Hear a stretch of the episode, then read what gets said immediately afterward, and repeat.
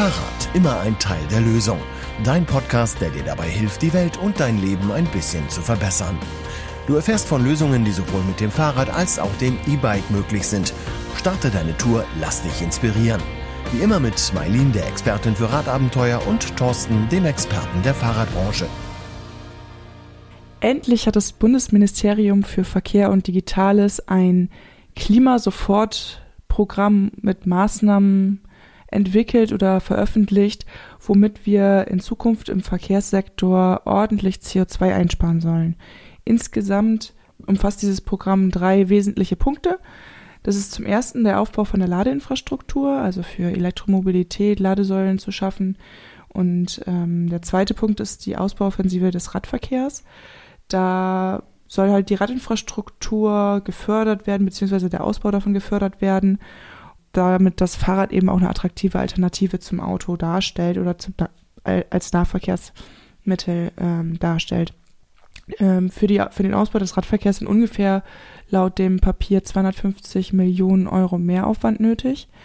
Und ähm, nächsten oder im letzten dritten Punkt ist ähm, von Wissing nochmal aufgeführt worden, dass der Ausbau und die Qualitätsoffensive des öffentlichen Personennahverkehrs eben weiterentwickelt und ausgebaut werden soll. Und wenn man diese drei Punkte jetzt halt zusammenrechnet, dann spart Herr Wissing mit diesem Programm 13 Millionen Tonnen CO2-Äquivalente. Ja, 13 Megatonnen oder 13 Millionen Tonnen, was ja das gleiche ist, das ist ja schon mal ein Anfang und eigentlich gar nicht so schlecht, könnte man vielleicht denken, wenn man nicht wüsste, was Herr Wissing als Aufgabe bekommen hat. Was war denn seine Aufgabe? Die Aufgabe ähm, des äh, Bundesministeriums für Verkehr und Digitalisierung, also die Aufgabe für Volker Wissing ist, bis 2030 275 Megatonnen einzusparen. Okay, das ist eine kleine Differenz. Ja, ich stelle mir das mal gerade so vor, wenn, ähm, wenn man irgendwie vereinbart, also das und das sollst du bis dann und dann erreichen und dann äh, sagt der andere, ich habe ich einen super Plan für und von 275 hier sind schon mal für 13 der Plan und äh, mehr machen wir sowieso nicht. Da denke ich mir, das kann doch gar nicht wahr sein. Also wie kann man sich als äh, Minister mit so einem Minimalplan überhaupt aus der Deckung wagen? Also wie kann man damit tatsächlich glauben, an die Öffentlichkeit gehen zu dürfen? Also wie kann man sich so einen Minister, wie können wir uns überhaupt so einen Minister leisten? Ich, also ich bin wirklich völlig fassungslos darüber, dass der hier mit 13 Millionen, äh, mit 13 Millionen Tonnen um die Ecke kommt und äh, dann auch noch sagt, ist alles gut. Dabei wäre es ja relativ einfach, ein bisschen mehr zu erreichen. Ich habe keine Lösung. Ich weiß wirklich nicht, wie man 275 Megatonnen äh, bis 2030 ohne wirklich extrem radikale Schritte umgesetzt bekommt. Aber mal ein paar kleine Beispiele. Also wenn wir ähm, Tempolimit auf der Autobahn einführen bis 2030, also nicht jetzt irgendwie nur für ein halbes Jahr oder so befristet, bis der Krieg vorbei ist oder sonst irgendwas, sondern tatsächlich mal sagen, Tempolimit 120, würde das 13,66 Megatonnen CO2 einsparen. Also nur diese eine Maßnahme umsetzbar von heute auf morgen, Tempo 120, Tempo 120 auf den Autobahnen in Deutschland, 13,66 Megatonnen Ersparnis. Also das ist ein bisschen äh, absurd, dass er mit seinem kompletten Programm genauso viel einsparen möchte, wie mit dieser einen Maßnahme einzusparen wäre. Mit die, genau, mit dieser einen Maßnahme von heute auf morgen einzusparen wäre, da brauche ich nicht viel Experten beschäftigen, das brauche ich einfach nur machen und fertig ist der Lack. Wenn es denn darum ging, äh, das Klima zu retten oder äh, wirklich was zu erreichen, dann wäre das zumindest ja mal ein erster Schritt. Und ich brauche nicht ähm, ein Jahr lang mir ähm, Maßnahmenpaket zu, äh, äh, zu überlegen, das ganze Ministerium zu beschäftigen, hunderte von Experten da dran zu setzen und dann mit 13 Megatonnen um die Ecke zu kommen. Ähm, selbst ein Tempolimit 130 würde noch 12 Megatonnen einsparen. Also auch das ist nicht so schlecht. Und äh, vielleicht sollten wir auch nochmal erwähnen, die FDP, die hier so vehement gegen äh, das 9-Euro-Ticket oder eine Verlängerung des 9-Euro-Tickets streitet und dagegen ist. Ähm, eine Verlängerung des 9-Euro-Tickets bis 2030, jetzt mal davon abgesehen, was das kostet, aber würde im Verkehrssektor immerhin ähm, 57 Megatonnen einsparen. Das heißt also, die, die 14 oder die 13 und die äh, 57 sind schon mal 70 Megatonnen. Mir ist schon klar, dass 70 Megatonnen auch nicht 275 sind. Und ich würde mich wahrscheinlich auch nicht trauen, mit nur 70 Megatonnen an die Öffentlichkeit zu gehen. Aber immerhin ist 70 Megatonnen nochmal viel, viel besser als das, was äh, uns das Ministerium oder Herr Wissing vorgelegt hat. Ja, auf jeden Fall. Und ich finde es ja auch bezeichnend, dass denn, ähm, ich glaube, das Ganze, so wie ich Volker Wissing einschätze, äh, hat es auch schwer damit, weil er gerne, glaube ich, mehr einsparen würde. Aber sein Chef, äh, Christian Lindner, sagt, ähm, wir halten uns im Verkehrssektor sowieso nicht da dran, sollen doch andere das einsparen. Und das finde ich einfach äh, eine absolute Frechheit und so geht es auch nicht in den Ministerien. Der Verkehrssektor ist für 275 Megatonnen verpflichtet und dann muss er auch sehen, wie er das auf die Reihe kriegt bis dahin. Es gibt ja auch Vorschläge dazu, ne? Die sind gerade jetzt äh, am in dieser Woche auf der Viva Velo in Berlin gemacht worden, glaube ich. Ja, genau. Also die Viva Velo ist ja der Radverkehrskongress. Äh, der fand dieses Jahr zum sechsten Mal statt und ähm, wird eben initiiert von den drei Verbänden VSF, ZIV und Zukunft Fahrrad. Und diese drei Verbände haben Forderungen gestellt. Vielleicht magst du einmal kurz einen Einblick geben, was da gefordert wurde?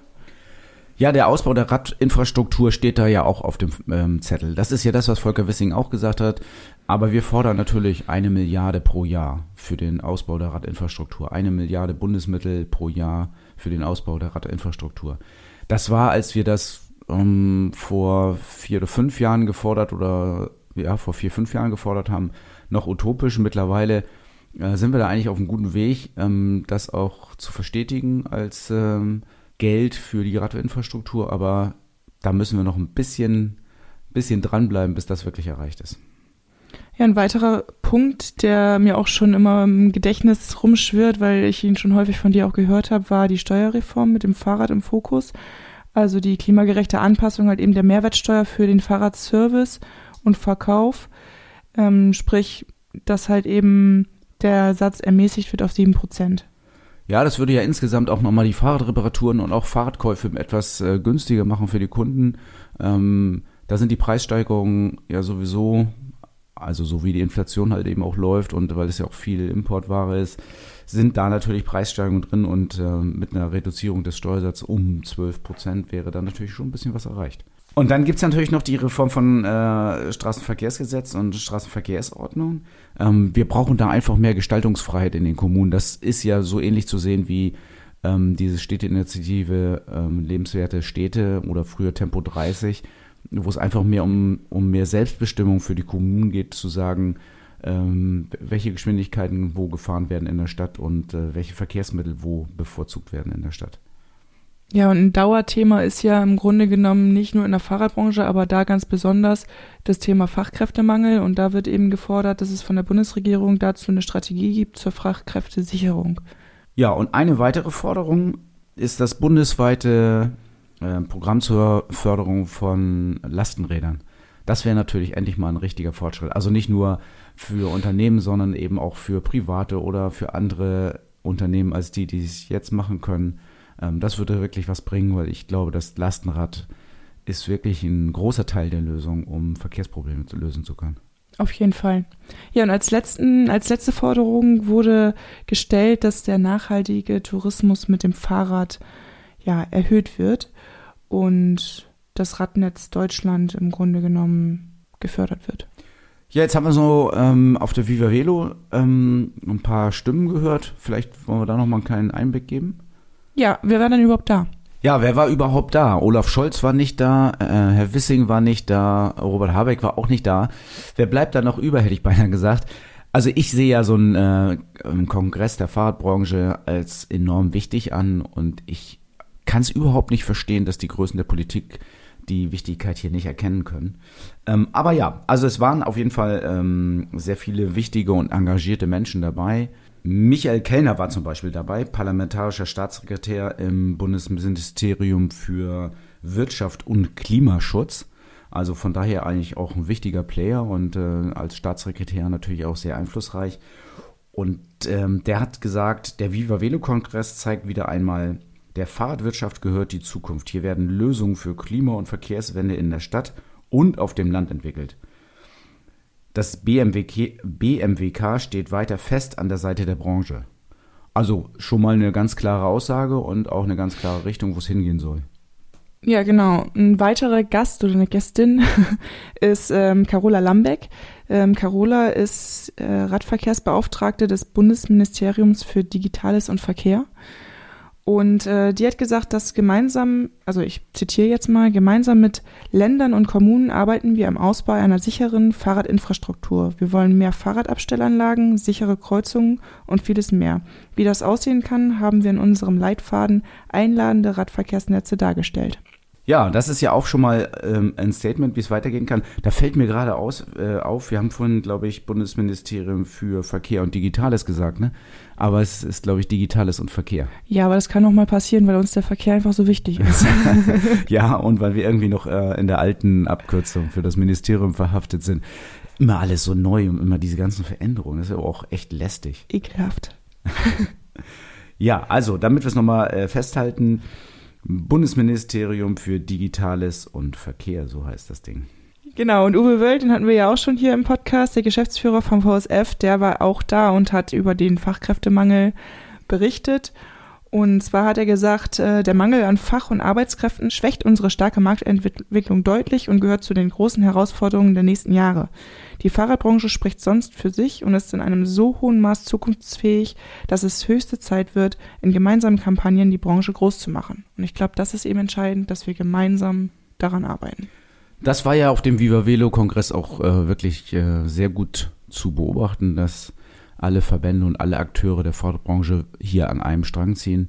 Und wir müssen jetzt die Politik davon überzeugen, wie wichtig das ist, dass die Fahrradbranche ein Teil der Lösung für unsere Klimaprobleme, für unsere Finanzprobleme und, und für, auch für unsere Verkehrsprobleme sein kann oder auf jeden Fall nicht nur sein kann, sondern ist. Ja, jetzt war ja auf dem Viva Velo Kongress einiges angesprochen worden. Die Forderungen sind klar.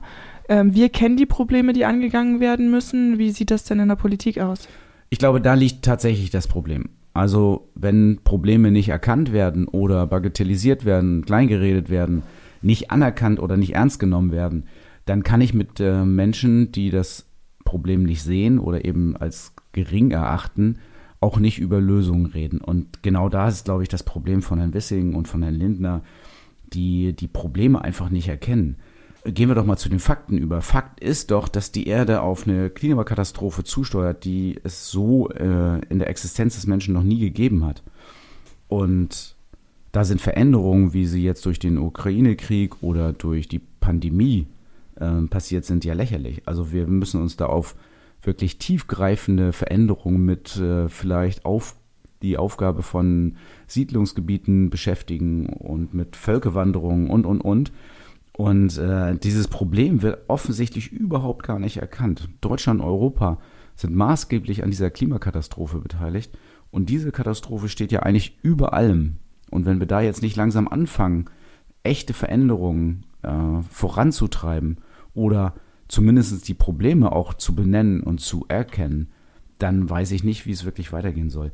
lokalpolitisch kann ich das auch übertragen, weil wir, wir haben ja tatsächlich hier in Cuxhaven auch wieder so ein Problem, wo wir sagen, wir wollen äh, Fußgänger, Fahrradfahrer first.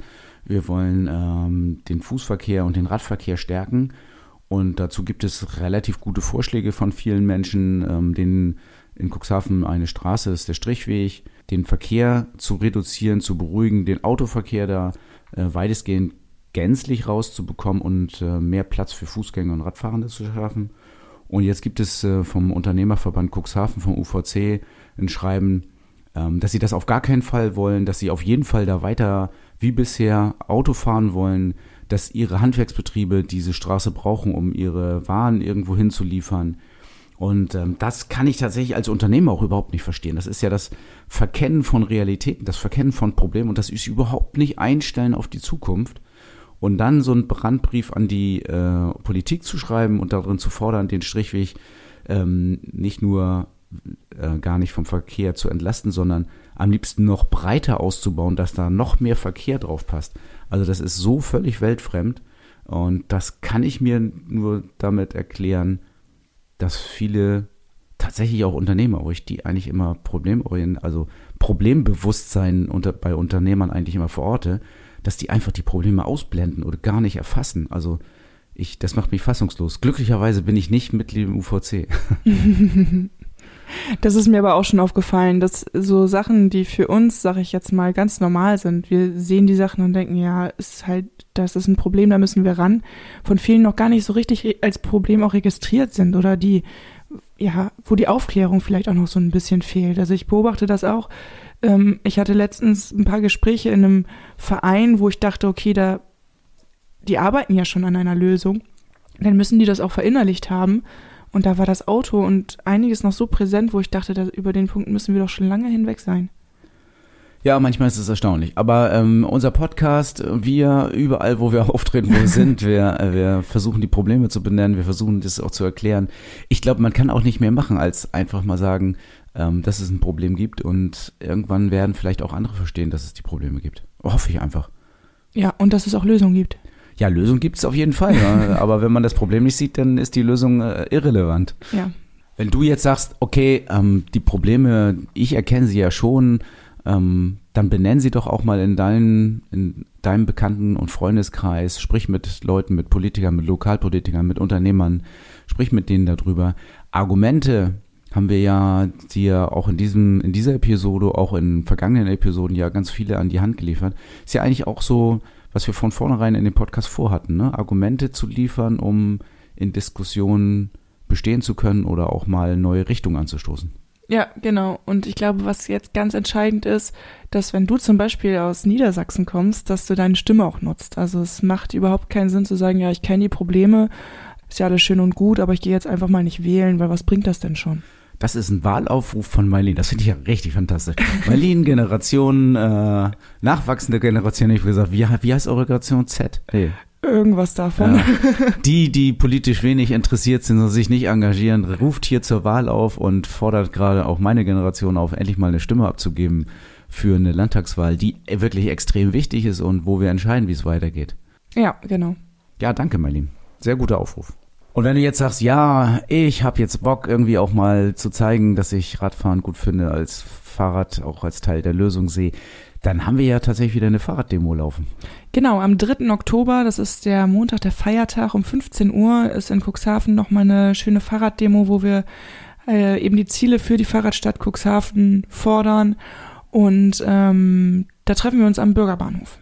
Ja, wunderbarer Platz, um loszufahren. Bürgerbahnhof, viel Platz, um sich zu sammeln, um hunderte von Radfahrern zu sammeln und dann äh, eine schöne Tour durch Cuxhaven zu machen. Also ähm, sei dabei, melde dich an. Nee, anmelden muss man sich ja gar nee. nicht. Komm einfach hin. An, nicht anmelden, einfach hinkommen am 3. Oktober, 15 Uhr, Bürgerbahnhof Cuxhaven.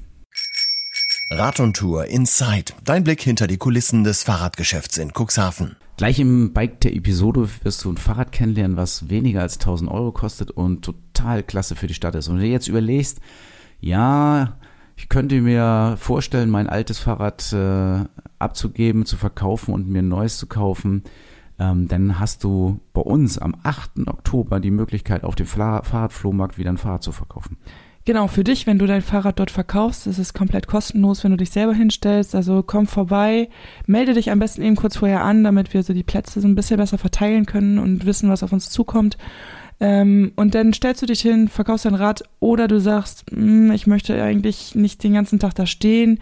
Ähm, verkauft ihr das mal für mich? Das machen wir auch gerne. Ähm, dann bringst du dein Fahrrad einfach am Abend davor vorbei oder am Morgen und ähm, dann übernehmen wir den Verkauf für dich. Ja, wir übernehmen den Verkauf. Du kannst dann Kaffee trinken gehen oder shoppen gehen oder sonst irgendwas. Und wenn du wiederkommst, ist dein Rad verkauft. Du kriegst das Bargeld in die Hand und kannst dir dann vielleicht eins von diesen Fahrrädern kaufen oder irgendwas anderes Schönes mit dem Geld machen. Oder du kommst einfach zum Stöbern und Shoppen so vorbei. Ja, genau. Je mehr Leute beim Flohmarkt sind, umso besser ist er natürlich. Guck dir das an, ob du da irgendwas gebrauchen kannst. Vielleicht willst du irgendwie dein altes Stadtrad abgeben, aber ein Rennrad kaufen. Ähm, guck doch mal vorbei. Unser Flohmarkt äh, am 8. Oktober in Cuxhaven im Lotsenviertel in der Schillerstraße 45. Ja, den Link zum, zur Anmeldung findest du wie immer in den Shownotes. 66 Kilometer Fahrspaß, der Podcast Tourentipp. Marlene, du hast schon wieder mal eine Gegend erkundet, wo du vorher noch nie Rad gefahren bist und bringst von da auch deine 66 Kilometer Tour mit? Ja, auf jeden Fall. Ich bin beim Ziel eine Tour weitergekommen oder eine Tour näher gekommen.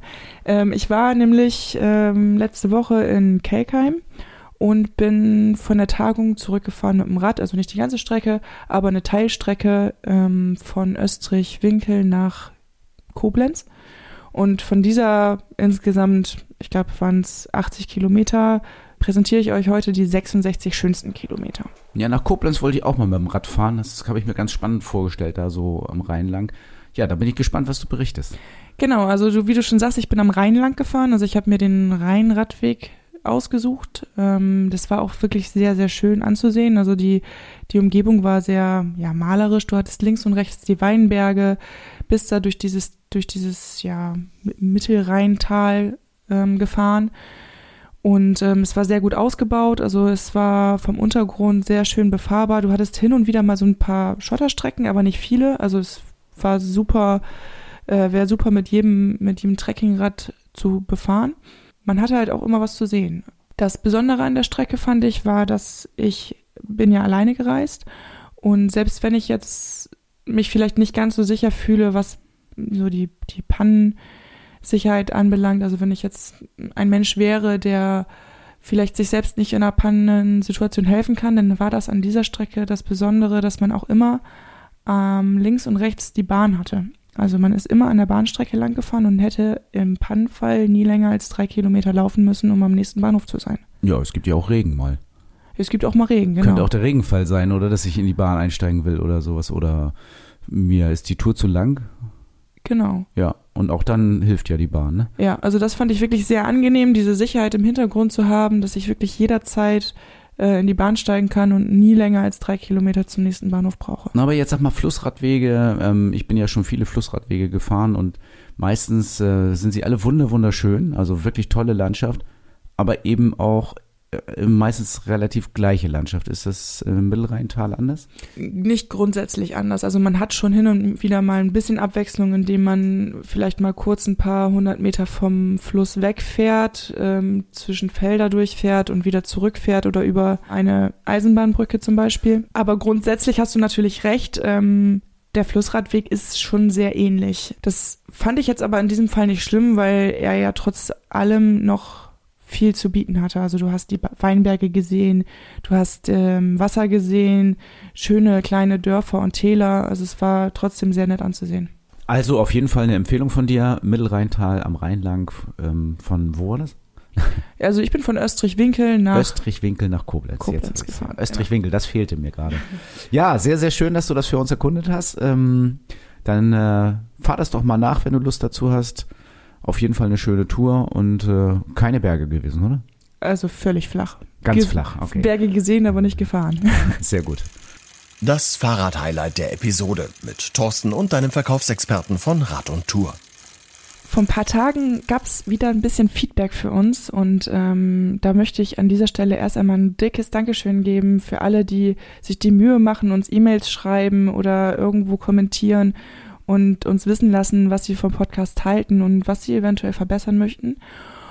Und eben genau das letzte Feedback hatte erstmal ein dickes Lob an uns, was uns sehr gefreut hat und aber auch einen kleinen Wunsch geäußert, dass er oder sie gerne ein Fahrrad vorgestellt haben möchte, was nicht mit E betrieben ist und vielleicht ein bisschen günstiger ist. Ja, es war so ein bisschen die Kritik, dass wir zu viel ähm, zu E-Bike-lastig sind. Wir sind ja natürlich auch äh, absolute E-Bike-Fans und glauben auch an äh, das E-Bike als Mittel der Veränderung im Verkehr.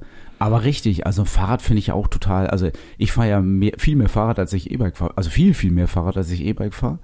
Und ich glaube auch an das Fahrrad. Ich glaube auch, das Fahrrad ist äh, das beste Verkehrsmittel überhaupt.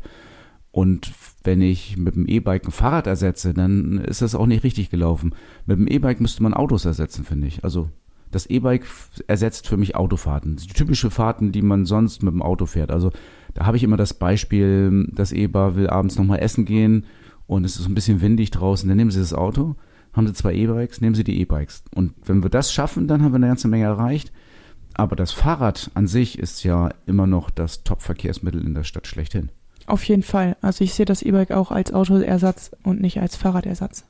Und dann kam so ein bisschen die Kritik, dass die, dass die E-Bikes irgendwie immer 4, 5, 6.000 Euro. Das ist tatsächlich so, ähm, aber Fahrräder sind ja viel, viel billiger. Genau, und da haben wir auch heute eins oder sogar zwei Stück von mitgebracht. Ja, genau. Also ähm, ich will mal so ein bisschen ähm, die Kritik aufgreifen und stelle mal so typische Fahrräder für die Stadt vor, die klasse sind, auf die man sich hundertprozentig verlassen kann, mit denen man wirklich alles machen kann, die leicht fahren, die leicht sind, die komfortabel sind und ähm, da ist bei uns der Klassiker, und das haben wir eigentlich auch immer auf Lager. Ähm, da könnt ihr jederzeit vorbeikommen, Probefahrt machen und könnt in der Regel auch direkt eins mitnehmen. Ist von Stevens das Boulevard Lux. Das Boulevard Lux kann ich mir jetzt wie genau vorstellen? Ja, gibt es als äh, klassisches Fahrrad in der Rahmenform Diamant, also mit einer Stange oben. Das gibt es aber auch mit einem tiefen Einstieg, also um als bequemes Stadtrad das zu nutzen, wenn man auch hinten mal ein bisschen mehr auf dem Gepäckträger hat. Und in der Lady-Variante, ähm, wo es so einen Mixed-Rahmen hat, der zwar noch eine Stange hat, aber über die man auch mit dem Fuß rüberkommt. Also ist schon eine große Vielfalt bei dem Fahrrad. Ist immer mit einer 8-Gang-Nahbeschaltung ausgestattet, ähm, die ich also relativ einfach auch im Stand bedienen kann, wo ich an der Ampel mal schnell vom siebten in den zweiten runterschalten kann im Stand. Das ist für, für den Stadtverkehr, finde ich das eigentlich ganz praktisch. Das Ganze hat einen Riemenantrieb und ist mit 15,5 Kilo relativ leicht mit Federgabel, sehr, sehr komfortabel, sehr haltbar, also lange Standzeit, kann ich viel mitfahren, gute Lichtanlage, gute Schutzbleche, guter Schmutzschutz. Also wirklich ein Allround-Rad, was äh, für alle möglichen Fahrten in der Stadt perfekt geeignet ist.